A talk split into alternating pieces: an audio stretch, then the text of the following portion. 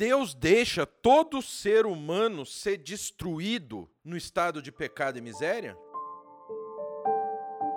Bom, pessoal, aqui estou eu, pastor Raul, mais uma vez, e trago mais uma pergunta. E aí, Deus deixa todo ser humano, deixa toda a humanidade, todas as pessoas perecerem no estado de miséria e pecado? Ou seja, no estado do pecado, que é o erro que o ser humano faz, e no estado de miséria, que são os frutos deste pecado. E aí, Deus deixa, deixa todo mundo, bom, todo mundo pecador, todo mundo vira churrasquinho, Pronto e acabou. É isso que a gente vai ver hoje, respondendo essa pergunta, que é uma pergunta, ou seja, uma lição do Catecismo Maior de Westminster. É isso que a gente está vendo aqui. Sim, essa pergunta é um trecho de um catecismo.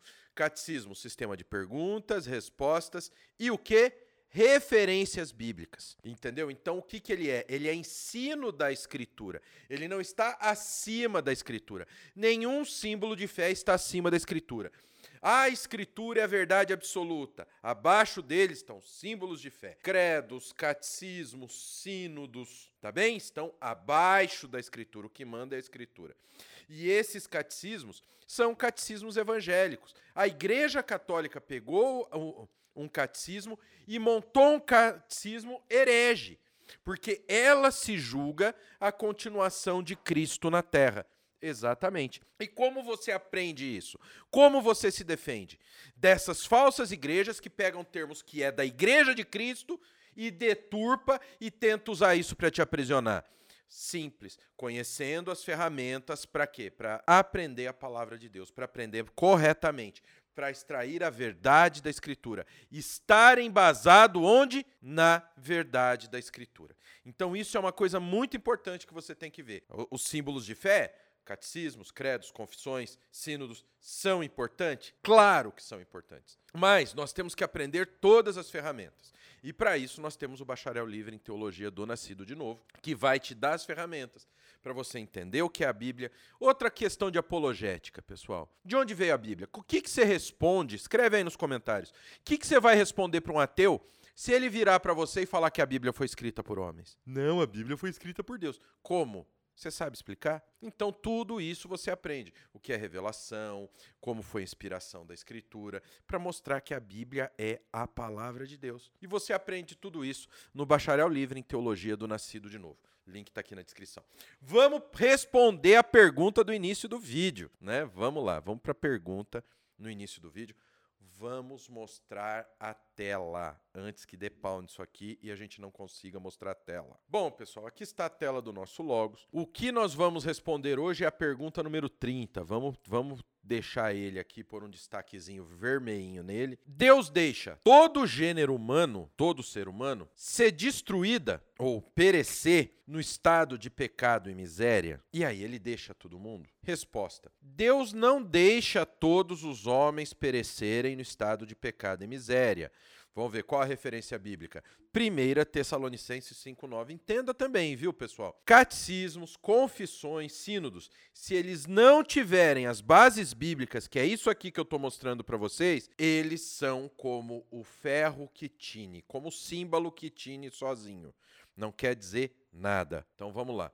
1 Tessalonicenses 5, verso 9. Porque Deus não nos destinou para a ira. Vamos pôr aqui um verdinho mas para alcançar a salvação mediante nosso Senhor Jesus Cristo. Entendeu? Então, Deus não, Deus não deixa todos os homens perecerem no estado de pecado e miséria, em que caíram pela violação do primeiro pacto, comumente chamado de pacto das obras. Onde está isso? Gálatas 3:10. Todos quantos, pois, são das obras da lei estão debaixo de maldição, porque está escrito: Maldito todo aquele que não permanece em todas as coisas escritas no livro da lei para pra praticá-las. É evidente que pela lei ninguém é justificado diante de Deus. Então, as pessoas caíram pela violação do primeiro pacto, mas puro amor e misericórdia livra os escolhidos de Deus, que Deus escolhe, muitos serão chamados e poucos o quê? Escolhidos não escolherão, tá bom? Então, mas por puro amor e misericórdia, Deus nos ama. Deus tem misericórdia de nós. Exatamente. O Senhor é o nosso Salvador, o nosso maravilhoso, o nosso poderoso. Isso é muito importante que, que nós venhamos entender. E por que Ele é? Porque Ele é o Todo-Poderoso, com o poder que eu já falei aqui para vocês que Ele tinha, e mesmo assim, todos nós somos pecadores tendo pecado contra a majestade daquele que realmente é soberano, rebeldes, ele nos amou. Se nós pensarmos pela nossa ótica, nós, pessoal, que basta a pessoa fazer qualquer bobeira pra gente, a gente já corta relações, a gente não quer mais saber. Imagine o Deus, todo, a majestade, poder em pessoa nos amar, mesmo quando a gente ofende a ele. É ou não é complicado? Ele nos amou. Então, por amor e misericórdia, livra os escolhidos que ele escolheu porque quis, tá? Desse estado do quê?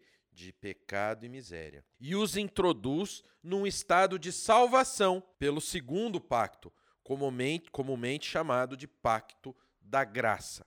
Vamos dar uma olhada na, nas referências bíblicas.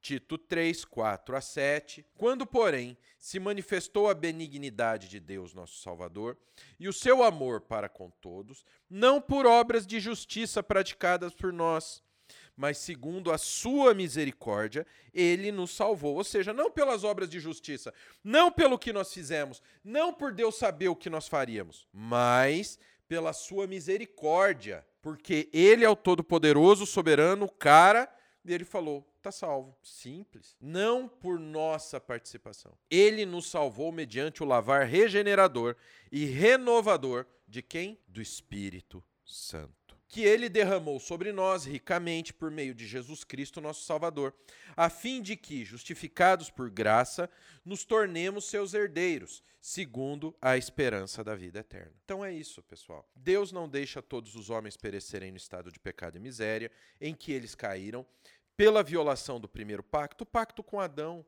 o pacto segundo Adão, né? o pacto das obras, comumente chamado de o pacto das obras, mas por puro amor e misericórdia livra os escolhidos desse estado e os introduz num estado de salvação pelo segundo pacto, comumente chamado de pacto da graça. E graças a Deus aconteceu o pacto da graça.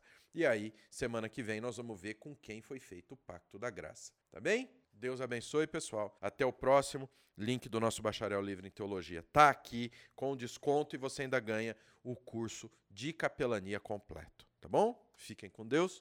Até a próxima, em nome de Jesus.